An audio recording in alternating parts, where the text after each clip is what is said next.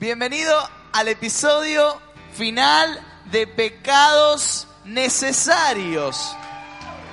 Ya llegamos al final. No me van a ver más por un tiempo los domingos, pero me van a ver en, en- otras series, como por ejemplo Seguidores. Y, y bueno, los espero en mediados de semana, aquellos que son seguidores. Estuvimos hablando acerca de los pecados necesarios y de qué es un pecado necesario.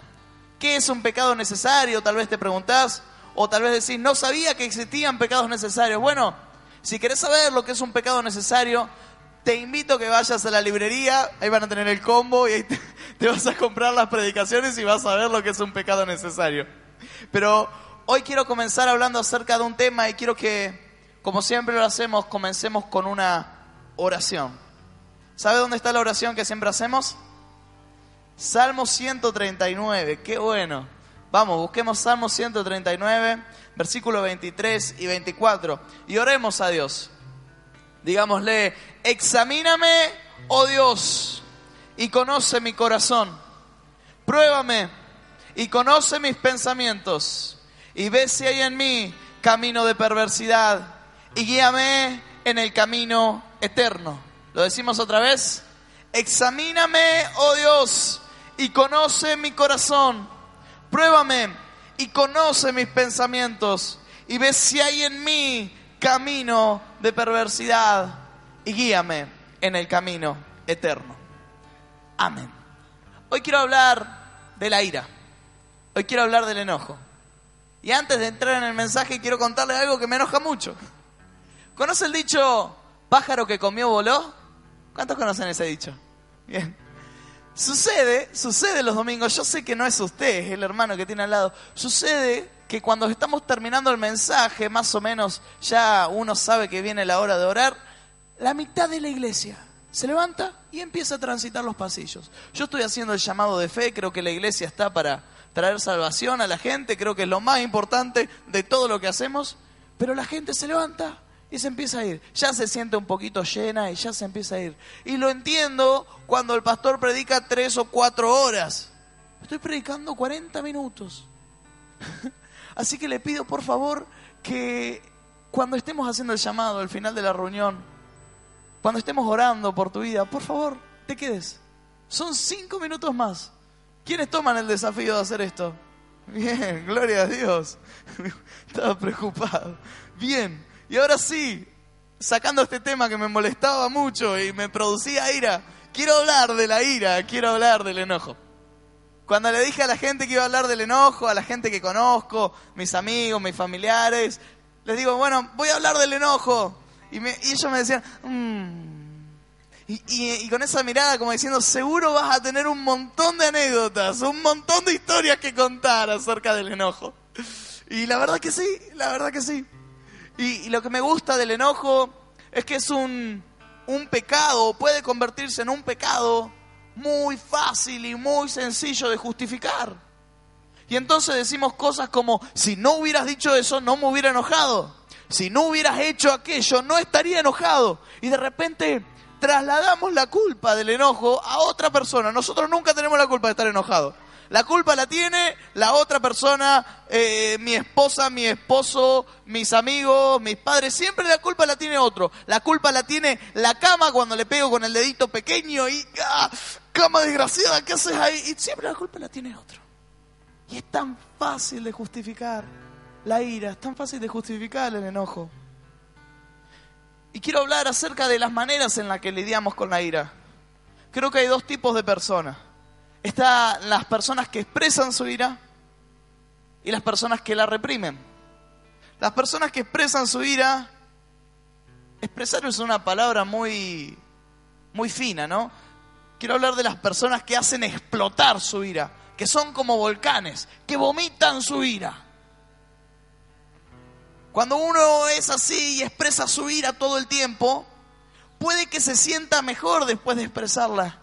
El problema es que nadie más alrededor tuyo se siente mejor. Hay muchísimo daño colateral. Dice la palabra en Proverbios, capítulo 29, versículo 11. Dice la palabra, el necio da rienda suelta toda su ira, mas el sabio al fin la sosiega. Qué interesante. El necio da rienda suelta a su ira y empieza a gritar y empieza a explotar. Y todos los que están alrededor cobran. Y pasa una persona y dice, ¿yo qué hice? Y cobra igual porque se metió en el medio cuando vos estabas enojado. Somos personas que explotamos. Mucha gente explota. La Biblia nos dice que este tipo de persona es necia, es terca, es tonta. Si sos un padre de familia, cuida tu ira. No sepultes a tu familia bajo un torrente de lava. No seas un volcán que erupciona a cada momento. No expreses tu ira en explosiones de ira. Porque eso termina lastimando a todas las personas y puede que vos te hayas desahogado y te sientas mejor. Pero nadie más alrededor tuyo se va a sentir mejor.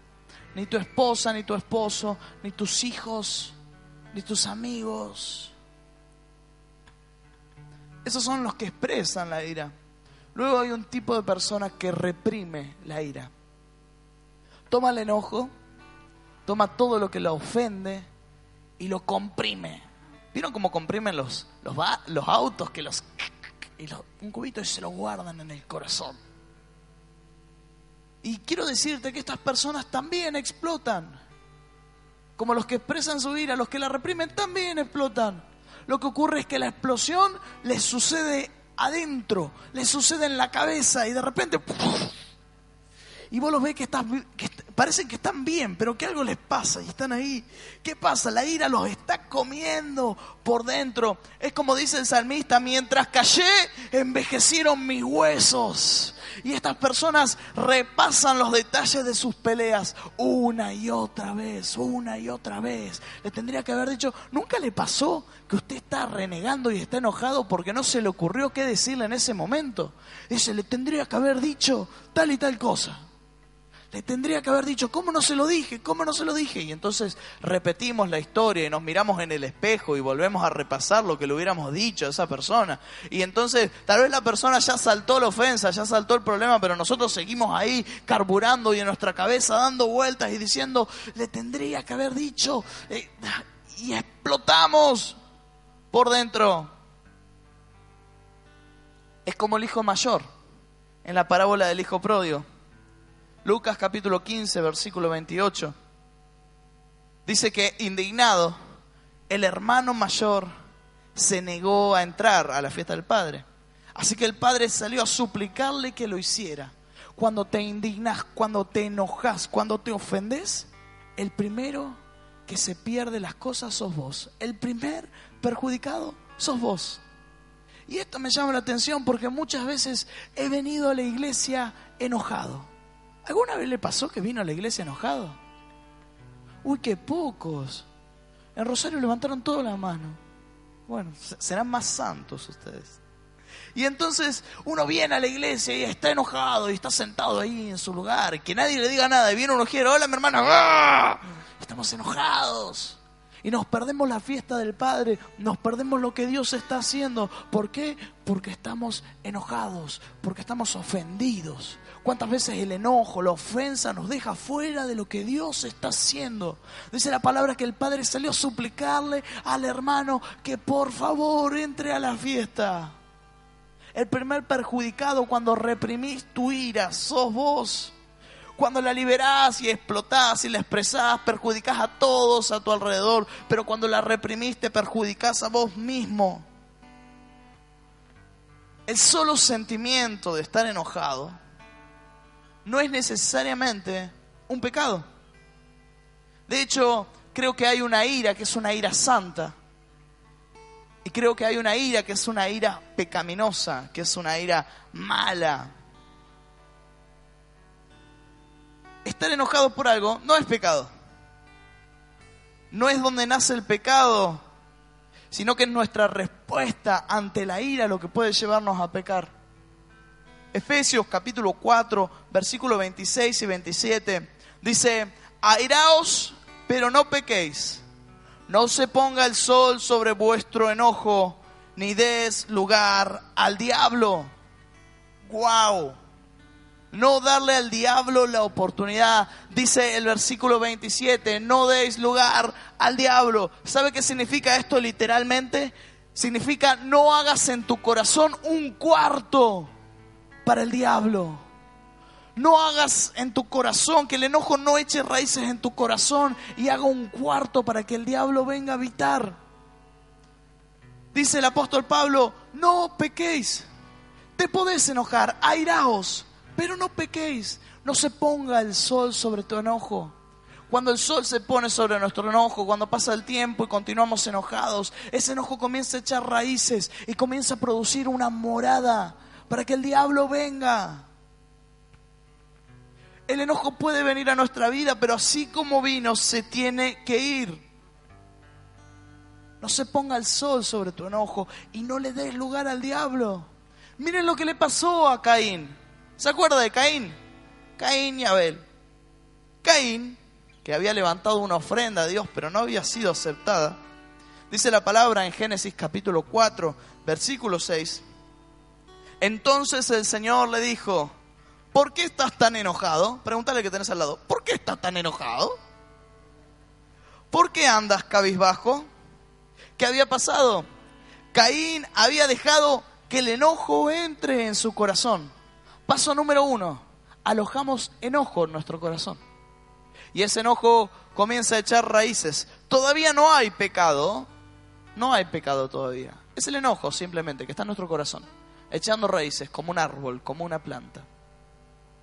Los versículos siguientes, Dios le dice a Caín, si bien hicieres, no seráis enaltecido, y si no hicieres bien, el pecado está a la puerta. Y con todo esto a ti será su deseo y tú te enseñorearás de él.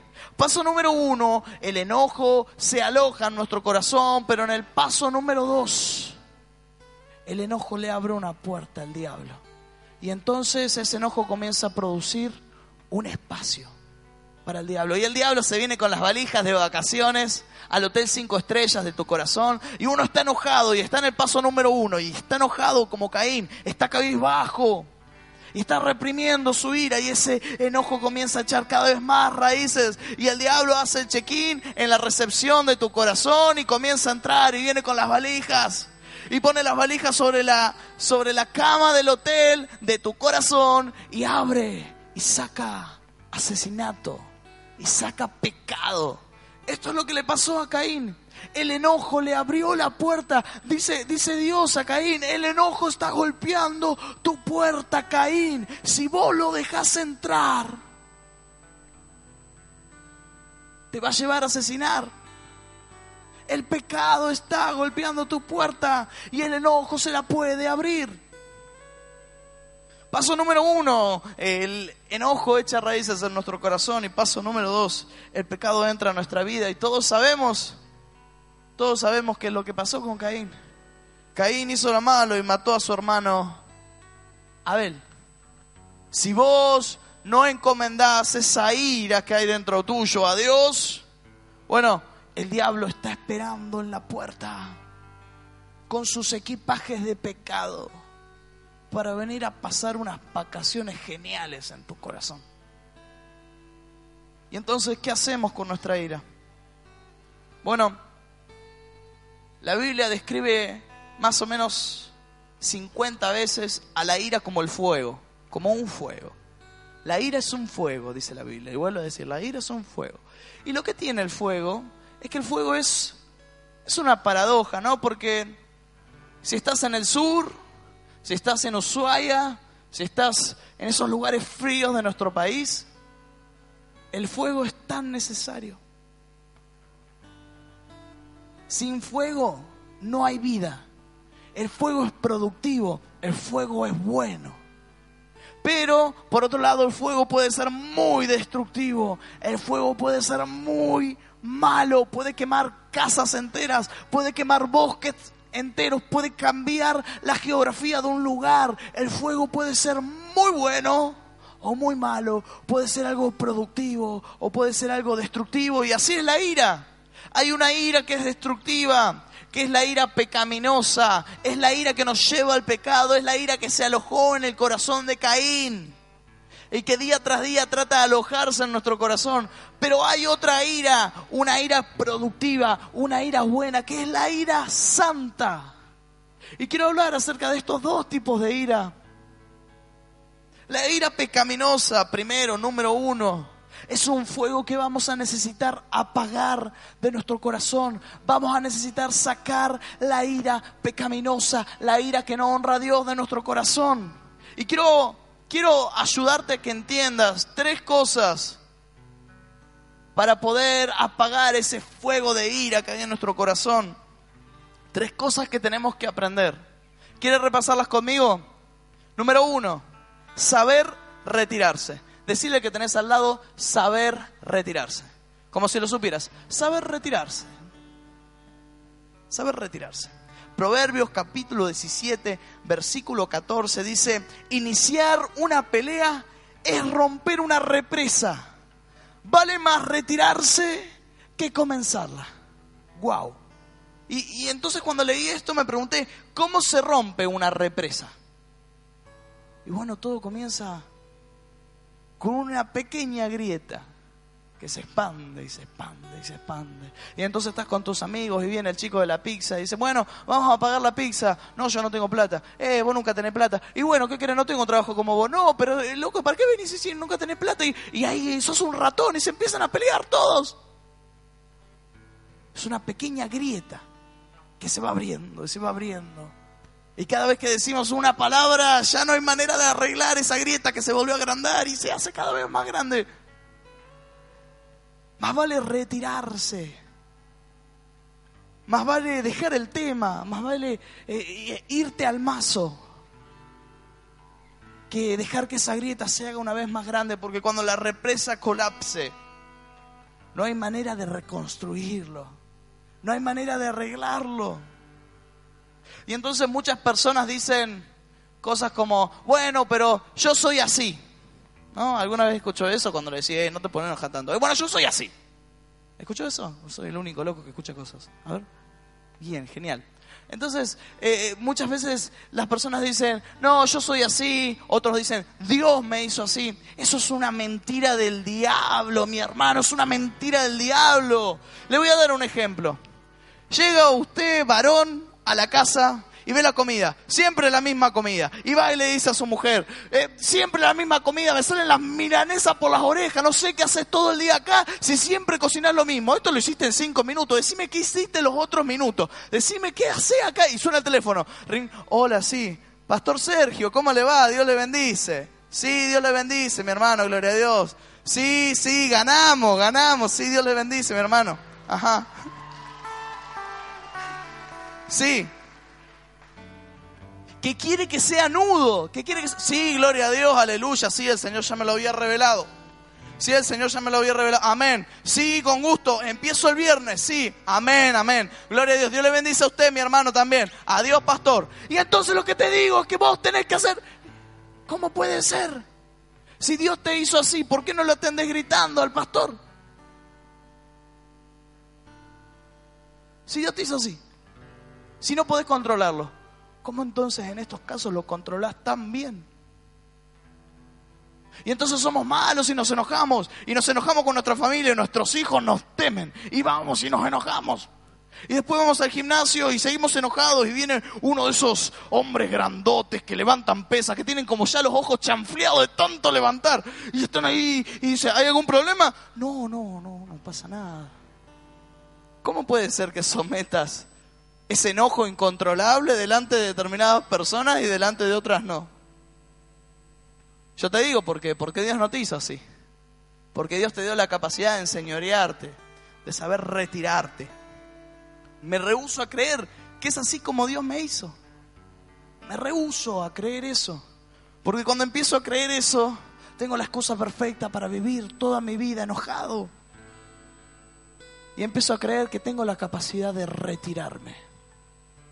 Número uno, retirarse, saber retirarse. Número dos, saber aguantar. Proverbios 14, versículo 17. El iracundo comete locuras, pero el prudente sabe aguantar. Aguantar no es lo mismo que reprimir. El que reprime niega la realidad. Dice, bueno, acá no pasó nada. El que aguanta sabe que lo que pasó está mal, pero decide aplicar la misericordia de Dios, decide aplicar la gracia de Dios.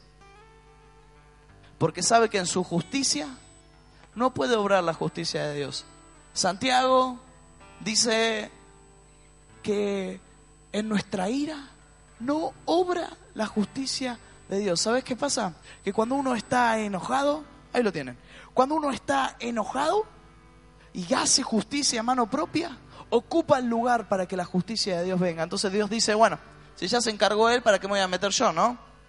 Y la justicia que hacemos es una justicia deficiente, es una justicia despareja, humana. Y impedimos que Dios aplique su justicia. Cuando uno aprende a aguantar, uno está diciendo, Señor, vos sos el que me hace justicia. Señor, no me voy a hacer justicia a mano propia, no voy a andar defendiendo yo solo. Vos sos el que me hace justicia. Número tres, hay que saber oír y hablar. Oír y hablar.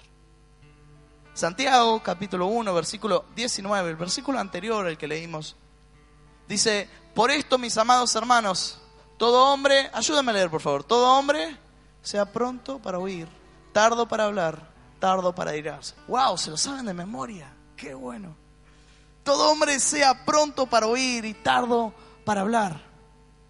Y tardo para irarse. Es lindo porque la Biblia nos cuenta todo el tiempo que Dios es grande en misericordia y tardo para la ira. Y continuamente el Antiguo Testamento nos dice, Él es grande, misericordia, y tardo para la ira. Y esta no es una característica que tenemos que, que, que, admirar solamente de Dios, sino que la palabra nos pide que es una característica que imitemos, que seamos tardo para la ira, como Dios es tardo para la ira. ¿Y cómo hago para ser tardo para la ira? Bueno, aprender a escuchar, aprender a hablar escuchando más y hablando menos. La otra vez me metí, ah, no me metí, me puse a leerlo, no, no comenté porque no comento esas cosas, las veo. Pero había un, muchacho había comentado algo en Facebook y se había armado todo un chorro de comentarios de no, y todo el mundo discutiendo y al final había empezado a decir algo que era trivial, inocente, no, no tenía nada malo, pero luego un montón de personas habían comentado y, yo me pongo a ver y, me fijo que un hermano comentó y, es el que inició toda esta pelea en Facebook. Y entonces voy y le digo, ¿qué pasó? Y este muchacho se pone colorado y me dice, no, ¿sabes qué? Es que leí mal y salté y contesté y después no sabía cómo salirme de la pelea. ¿Qué había pasado? No había aprendido a escuchar, no había aprendido a oír, en este caso a leer, y fue muy rápido para hablar. Y entonces se enojó al toque. ¿Y qué, qué le pasó? No sabía la manera en la que podía retirarse, no sabía cómo retirarse de eso. Ya había armado un lío y la gente seguía comentando por sí misma y él no sabía qué hacer. ¿Por qué? Porque somos tan rápidos para escuchar. Sí, sí, ya te escuché, déjame que yo te diga lo que te tengo que decir. Y nos encanta hablar. Y Dios nos dio dos orejas y una boca para que escuchemos el doble de lo que hablamos. Y no sabemos escuchar, no sabemos oír. Y hablamos rápido porque tampoco sabemos hablar. Y por eso nos enojamos. Esta es la manera en la que nosotros podemos aprender a controlar esta ira pecaminosa. Sabiendo aguantar, sabiendo oír, sabiendo hablar y sabiendo retirarnos de las peleas.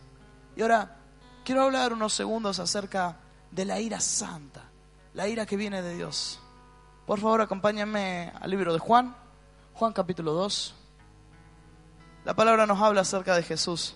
Dice que haciendo un azote de cuerdas, haciendo un azote de cuerdas, echó fuera del templo a todos y a las ovejas y a los bueyes y esparció las monedas de los cambistas y volcó las mesas. Wow, me encanta. Jesús se enoja.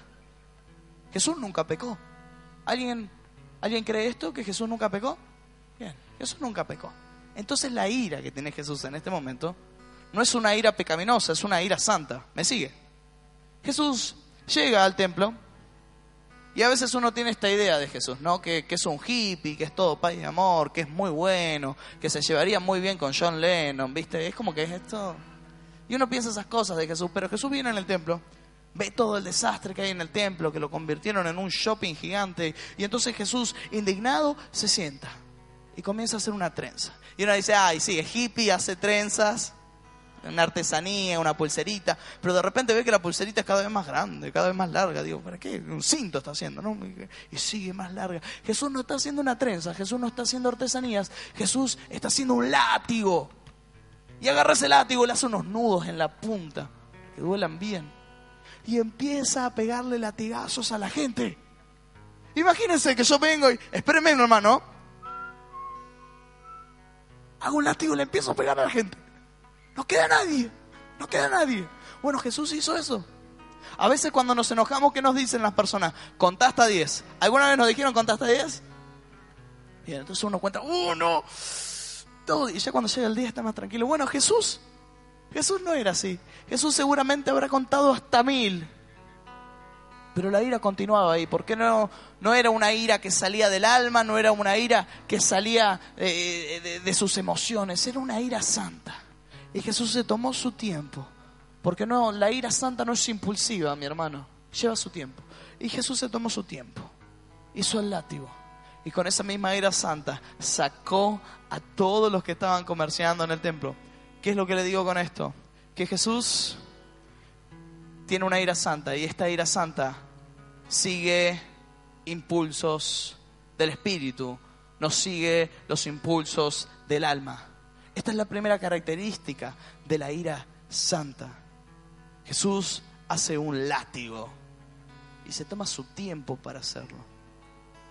Marcos capítulo 3 nos cuenta otra historia acerca de Jesús enojado. Marcos capítulo 3 versículo 4 y 5 dice, y les dijo, ¿es lícito en los días de reposo hacer el bien o hacer el mal? ¿Salvar la vida o quitarla? Pero ellos callaban. Entonces mirándolos alrededor con enojo, entristecido por la dureza de sus corazones, dijo al hombre, extiende tu mano. El hombre de la mano seca, ¿no? Extiende tu mano. Y él la extendió y la mano le fue restaurada. Mientras la ira pecaminosa trae destrucción, la ira santa trae restauración. Jesús estaba indignado. Jesús estaba indignado como una ley había oprimido de una manera tal a las personas que no podía sanar porque era sábado. Y el sábado era sagrado.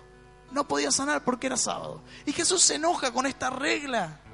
¿Sabe? El pastor está en Israel. El pastor estuvo predicando en la ciudad de Berseba. Dios se manifestó. Fue una bendición, ¿no? Pero luego inmediatamente de predicar, algo le pasa, que se enferma.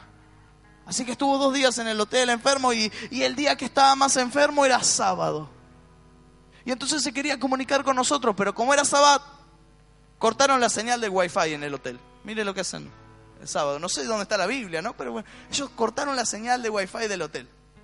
Cerraron la piscina porque era sábado y no atendían el teléfono. Así que ahí estaba mi papá con 48 de fiebre, tratando de llamar por teléfono a la recepción para que le manden un médico. Pero los de la recepción no atendían, porque era sábado y no podían levantar el tubo del teléfono. Así que, eh, bueno, bajó a la recepción, pidió el teléfono y llamó a un médico, pero los médicos no atendían, porque era sábado. Y es más o menos lo que le pasó al hombre de la mano seca. Estaba enfermo. Y como era sábado, nadie lo podía sanar. Y Jesús se indignó con esto. Jesús se indignó de una manera tal, vio lo que estaba mal y que todo estaba en el día de reposo y nadie hacía nada, nadie le importaba la vida de ese hombre. Y entonces se enojó con una ira santa y trajo restauración a las cosas y él mismo sanó al hombre. Jesús tuvo lo que yo llamo un momento Popeye. Momento Popeye. ¿Conoce la historia de Popeye? ¿Conoce? ¿Alguno vio los dibujitos de Popeye? Por favor. Bien, bien, ¿cuántos? ¿Cuántas generaciones disfrutando de Popeye? Bueno, ¿qué era Popeye? Popeye era un marinero, marino, ¿no? ¿Quién era el enemigo de Popeye? A ver, los sabios de la palabra. Brutus, el enemigo de Popeye. Muy bien. Y, Popeye también tenía una novia. ¿Cómo se llamaba la novia de Popeye? ¿cuánto que saben de Biblia? Por Dios. Bien, y, y entonces, ¿cuál era la capacidad de Popeye? Popeye tomaba una lata de... y tenía una fuerza sobrehumana. Perfecto. Y entonces, cuando digo que Jesús tuvo un momento Popeye, es porque me recuerda mucho a Popeye. Popeye es un hombre pacífico, un hombre que lo puede molestar, pero siempre va a buscar la manera de salir sin pelearse. Y entonces Brutus lo molesta, pero él no, le hace caso. El problema es cuando Brutus secuestra a Olivia.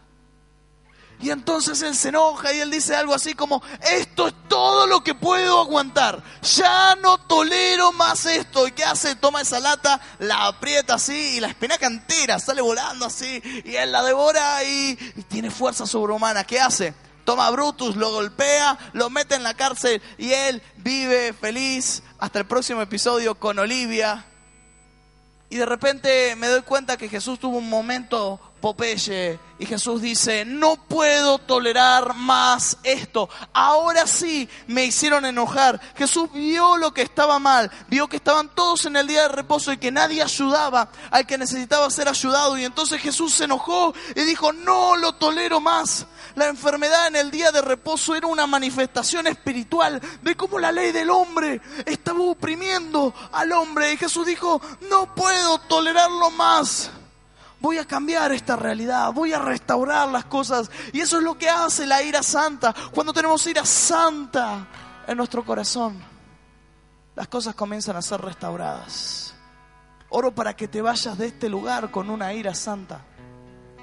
Oro para que tengas tu momento Popeye. Tengo un hilo que tiene un dicho que me encanta. Él es una persona muy trabajadora. Y entonces cuando ve, vio que siempre hay gente que hay mucho trabajo, pero ellos están con las manos en jarra, así. Y entonces él agarra y los corre y le dice, no te puedo ver tan inútil, correte que... Y se pone a trabajar. ¿eh? Y le dice, no te puedo ver tan inútil. Y me encanta porque eso es una ira santa que está en contra de toda comodidad. Está en contra de toda comodidad. Somos cristianos, no podemos ser personas cómodas. Está en contra de lo que creemos en Dios. Y me gusta porque esta persona tiene una ira santa y, le dice, no te puedo ver tan inútil. Y se pone a trabajar. Tenemos que ser invadidos con una ira santa. Cuando vemos las cifras de la cantidad de niños que son abusados por día, algo nos tiene que enojar. Cuando vemos cuántos jóvenes están viviendo una vida sin propósito, algo nos tiene que enojar, mi hermano. Cuando ves las condiciones humillantes en las que están viviendo nuestros jubilados, luego de haber trabajado toda su vida, algo nos tiene que enojar. Cuando vemos los estragos que la droga está haciendo en nuestra sociedad, algo nos tiene que enojar. Cuando vemos lo que la ignorancia le hace a nuestra gente, algo se tiene que encender dentro nuestro, algo tiene que enojarnos cuando vemos la inseguridad que está viviendo en el país. Algo nos tiene que enojar y, tenemos que, esta ira nos tiene que llevar a actuar y a restaurar las cosas. Porque nadie más sabe restaurarla, solo la iglesia. Nadie más puede restaurarla. ¿Qué se cree usted, mi hermano? Que con los linchamientos vamos a solucionar la inseguridad. Solo la iglesia puede restaurar las cosas. No hay una ley, no hay una iniciativa, no hay nada que pueda arreglarlo solo la iglesia, algo tiene que enojarnos. Una ira santa tiene que nacer en nuestro interior. Me contaban la historia de un grupo de mujeres que fueron encendidas, avivaron el fuego de la ira santa que había dentro de ellos y, y, se enteraron que en una de las clínicas de nuestra región estaban realizando abortos. Así que fueron y se pusieron a predicar adentro de la clínica y le predicaron a, a un montón de mujeres, muchas mujeres que iban a ese lugar para estar abortando. Y les predicaron del amor de Cristo, les dijeron, no tenés que abortar, nosotros te vamos a ayudar. Las convencieron de no estar abortando, les hicieron recibir a Cristo y los metieron en una red. ¡Wow! Yo creo que alguien necesita enojarse. Yo creo que alguien necesita enojarse en esta iglesia. Estas mujeres son heroínas.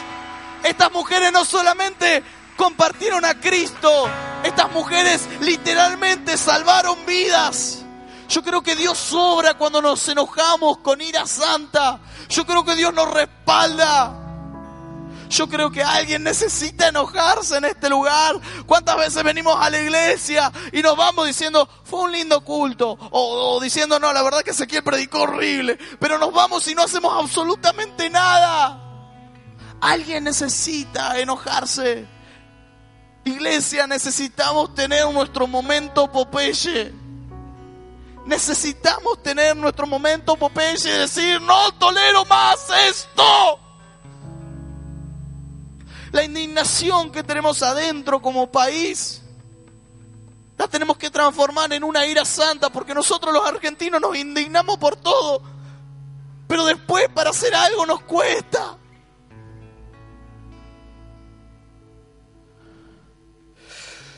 Creo que necesitamos tener un momento, Popeye.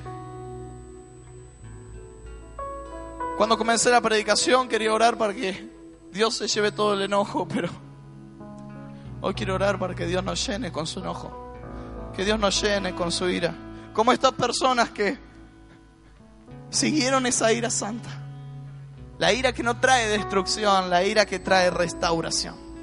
Y Dios los respaldó.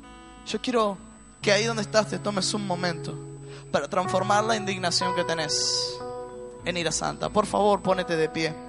Mientras buscaste un momento, Popeye Mientras el Espíritu Santo te guía a enojarte, mientras el Espíritu Santo pone esa ira en tu corazón, tenemos que en estos días estés hablando con tu nudo acerca de qué es lo que te enoja y qué es lo que Dios te está diciendo para traer restauración sobre eso. Somos agentes de restauración. La palabra dice acerca de Jesús que es necesario que el cielo lo retenga hasta que en la tierra todas las cosas sean restauradas. Saber qué significa que la iglesia es la encargada de traer restauración. La iglesia es la encargada de solucionar el mundo. Esa es nuestra tarea. Nuestra tarea no es otra que transformar y que traer restauración a este mundo doliente ahí donde estás, el Espíritu Santo comienza a revelarte el momento Popeye, tu momento Popeye, en el momento en que necesitas enojarte. Dios puso ira en tu corazón, pero hoy Dios esa indignación y esa ira pecaminosa la transforma en una ira que le sirve, en una ira que le sigue. Ahora en el nombre de Jesús. Deja que el Espíritu Santo de Dios te hable.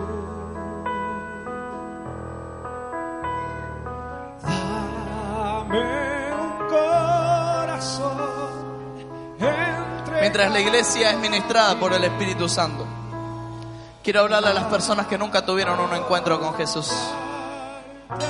La palabra nos dice que todos somos merecedores de la ira de Dios. Todos merecemos que Dios se enoje con nosotros. Todos merecemos la ira de Dios, pero pero no recibimos la ira de Dios, sino que Dios nos dio lo más precioso que tenía. Dios nos dio a su hijo. Cuando merecíamos ira, recibimos misericordia. Dios nos dio a Jesús. Y si no tuviste una experiencia con este Dios de misericordia, con este Dios de amor, si nunca recibiste en tu corazón a Jesús, ahí donde estás, pido por favor que me levantes tu mano y me lo hagas saber. Si quieres tener una experiencia con Jesús, Dios te bendice. Si quieres tener una experiencia con Jesús, por favor, continúa con tu mano levantada. Dios te bendice, Dios te bendice. Pido por favor que vengas hacia adelante. Quiero orar personalmente por tu vida. Por favor, ven hacia adelante. Las personas que necesitan tener un encuentro con Jesús. Ahí, Dios les bendice. Vengan hacia adelante, chicos. Vengan hacia adelante. Quiero orar por la vida de ustedes. Las personas que arriba me levantaron la mano, tómense el trabajo de bajar, por favor. Este es un momento en el que recibimos la misericordia de Dios. Un momento en que Dios se revela a nuestra vida. Este es el momento que Dios preparó para vos en esta noche. No te quedes en tu asiento. Si me levantaste la mano, si necesitas recibir de Cristo Jesús, ahí, por favor, vení hacia acá. Si necesitas recibir a Cristo en tu corazón, vení, te estamos esperando. Como les decía, somos merecedores de la ira de Dios. Por lo que hemos hecho, la merecemos. Pero Dios no nos dio ira, Dios nos dio a su Hijo, que es amor. Y nos transformó y nos cambió. Y todo está al alcance de la mano de ustedes. Dios puede restaurarlos, Dios puede cambiarlos. Si ustedes están dispuestos, Dios puede hacer una obra en tu vida, Dios puede hacer una obra en tu vida, en tu vida. Lo único que tenemos que hacer es decirle, Señor Jesús, entra en mi corazón. Y se lo decimos con una sencilla oración. ¿Quieren hacer esa oración conmigo? Por favor, le pido que repitan en voz alta, Señor Jesús, Señor Jesús, entra en mi corazón. entra en mi corazón. Te pido perdón Te pido perdón por todo pecado, por todo pecado, por todo lo que hice mal. por todo lo que hice mal. Hoy pido, Señor, Hoy pido, Señor, que vengas sobre mi vida que vengas sobre mi vida con tu misericordia, con tu misericordia, que me laves, que me laves, que me hagas nuevo, que me hagas nuevo, que me hagas una nueva que me criatura. hagas una nueva criatura. En el nombre de En Jesús, el nombre de Jesús, te entrego mi te corazón. entrego mi corazón. Es tuyo. Es tuyo. Entra Entra y habita en él. y habita en él. En el nombre de En Jesús. el nombre de Jesús. Amén. Amén. Y amén. Ahí donde estás hay una persona atrás tuyo que quiere abrazarte, que quiere bendecirte, mientras la iglesia continúa orando. Hoy quiero orar por tu vida para que Dios ponga una ira santa en tu corazón y oramos juntos a Dios. Padre Espíritu Santo, Dios bueno y misericordioso, hoy pedimos que Señor nos ayudes a enfrentar toda ira pecaminosa que hay en nuestro corazón. Nosotros rechazamos toda ira que nos lleve a pecado, toda ira que se aloje en nuestro corazón, la sacamos fuera. Ahora en el nombre de Jesús yo declaro que hay libertad sobre tu vida de toda ira pecaminosa. Hoy Dios trae libertad sobre tu vida de todo enojo. Hoy Dios te hace libre. Y declaro que el Espíritu Santo comienza a ministrarte con una ira santa, con una ira santa, que le bendiga y que le dé gloria a Él. Séllanos, Señor, con tu misericordia. Enójanos para restaurar las cosas. En el nombre de Jesús, que ese fuego de tu enojo santo arda en nuestros corazones. Amén y amén.